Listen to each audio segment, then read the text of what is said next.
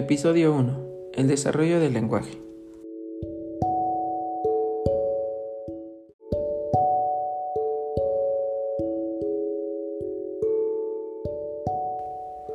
El lenguaje y los procesos lingüísticos resultan tan complicados que los especialistas en su estudio suelen dedicar gran parte de su vida a investigar.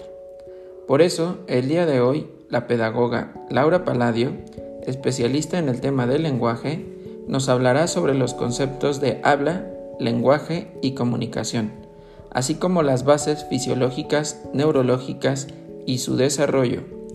Bienvenidos al primer episodio del podcast Educar 2.0, donde informaremos sobre los temas más importantes del lenguaje.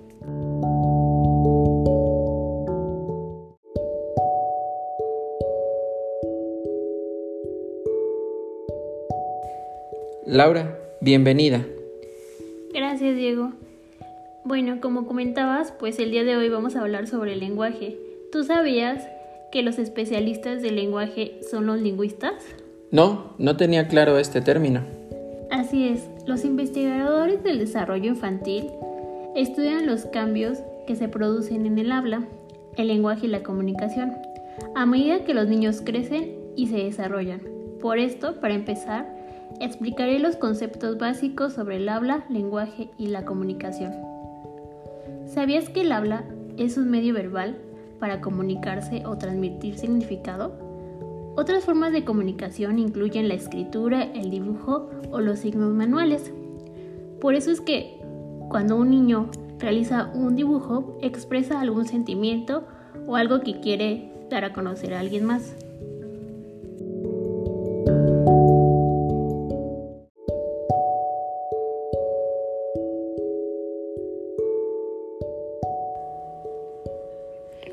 También te quiero comentar que los humanos no somos los únicos capaces de producir sonido, sino también los animales. Por ejemplo, los perros cuando ladran producen un sonido. Aunque ninguna otra especie nos iguala respecto a la variedad y a la complejidad del sonido del habla que somos capaces de producir. Ahora, te quiero comentar sobre el lenguaje. Si los sonidos que transmitimos a través del habla no están vinculados a un significado, entonces no son más que una serie de gruñidos o de sonidos sin sentido.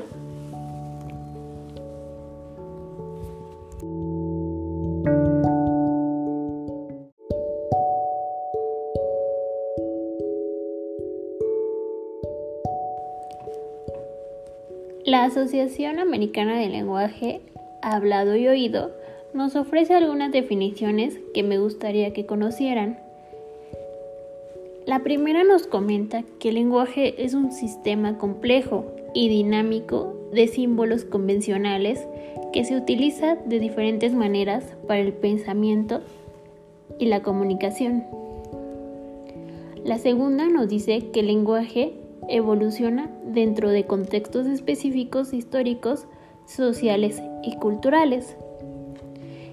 Y otra que es también importante es que el uso eficaz del lenguaje para la comunicación requiere una comprensión amplia de la interacción humana, lo que incluye factores asociados tales como las claves no verbales, la motivación o los aspectos socioculturales. Estos tres conceptos son importantes y muy específicos para comprender un poco más lo que es el lenguaje. Ahora bien, la comunicación, tanto el habla como el lenguaje, son parte de un proceso más amplio de comunicación, ya que la comunicación es el proceso mediante el cual los interlocutores intercambian información e ideas, así como necesidades y deseos. Entonces, otro punto importante pues es la comunicación. Como aquí lo comenta, pues un ejemplo que podemos tomar en cuenta es este, ¿no? Nos comunicamos a través del habla entre interlocutores, intercambiamos cierta información. En este caso, pues estamos hablando sobre el lenguaje, intercambiamos conceptos de él.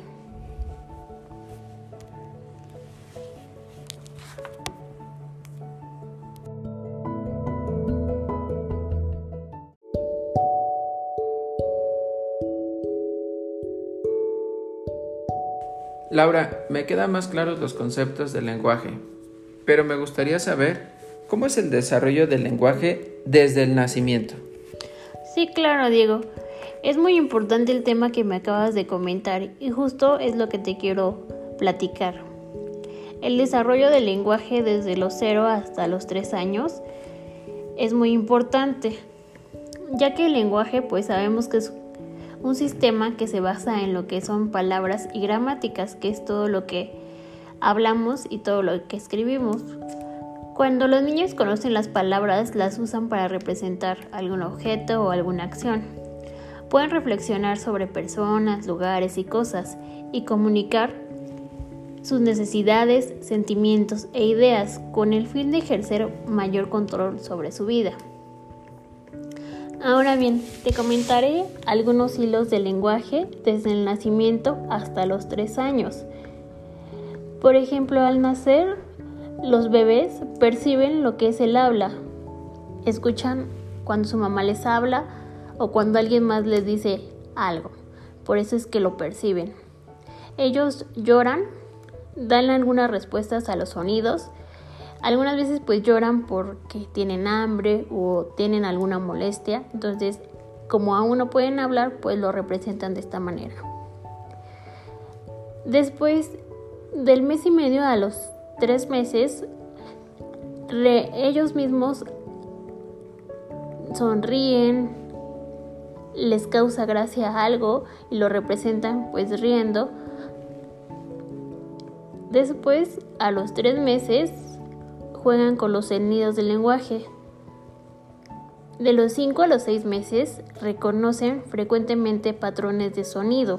Los intentan reproducir o hacer pequeños sonidos de lo que ellos escuchan. De los 6 a los 7 meses reconocen los fonemas de su lengua materna. Entonces aquí es cuando pues ya reconocen más cuando su mamá les está hablando y ellos mismos buscan a su mamá. Cuando no escuchan la voz de ella, pues lloran o reproducen algún sonido para que se sientan este, o para que quieran más estar con su mamá. De los 6 a los 10 meses reproducen balbuceos con algún perdón, encadenamiento de las vocales y consonantes. En los nueve meses se comunican con gestos y practican juegos de gestos. Empiezan a hacer pues movimientos con sus bocas cuando como si no les agradara algo, por ejemplo, pues si llegan a probar un poquito de limón o algo, pues empiezan a hacer gestos. De los 9 a los 10 meses imitan deliberadamente los sonidos. Ya empiezan a expresar pues más más sonido como gritos. De los 9 a los 12 meses usan algunos gestos sociales, algunos gestos que pues ven que alguien más los hace, él mismo los reproduce. De los 10 a los 12 meses ya no distinguen sonidos que no sean los de su idioma. Entonces ya ellos entienden un poquito más cuando le dicen bebé o hola o otro, alguna otra palabra, pues empiezan a reproducir algún algún gesto. De los 10 a los 14 meses dicen sus primeras palabras. Casi siempre el nombre de algo, por ejemplo mamá, papá, hermano. Quizá no lo dicen completo, pero pues lo reproducen algunos sí de manera compleja, que las lo más completo pues sería mamá o papá.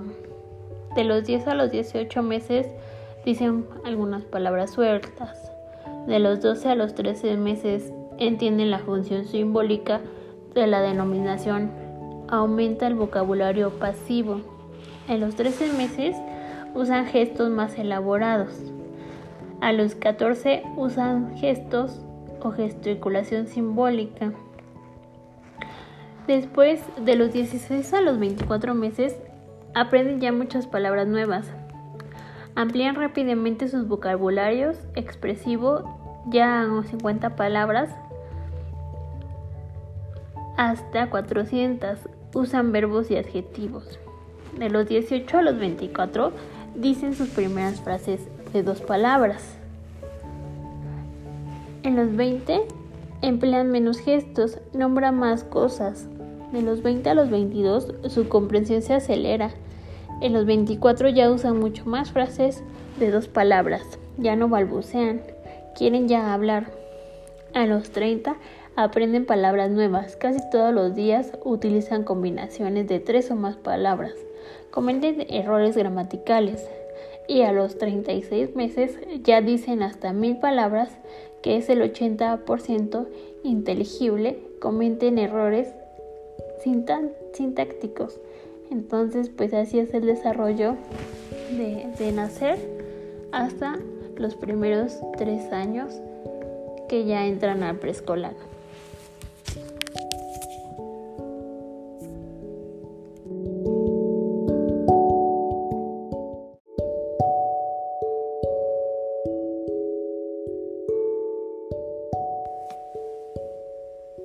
Diego, no sé si tendrás algún comentario. De momento me queda todo claro este proceso y sabemos lo que he vivido y notado con mis sobrinos. Pues te agradezco el que nos hayas especificado el tema tan importante y sobre todo que haya quedado más claro. Espero que más adelante puedas seguir compartiendo más información sobre otros temas y sabes que eres bienvenida en este podcast cuando gustes. Gracias, pues para mí fue un placer estar con ustedes y cuando me indiques yo estaré aquí compartiendo más temas. Muchas gracias Laura y hasta luego. Hasta luego Diego.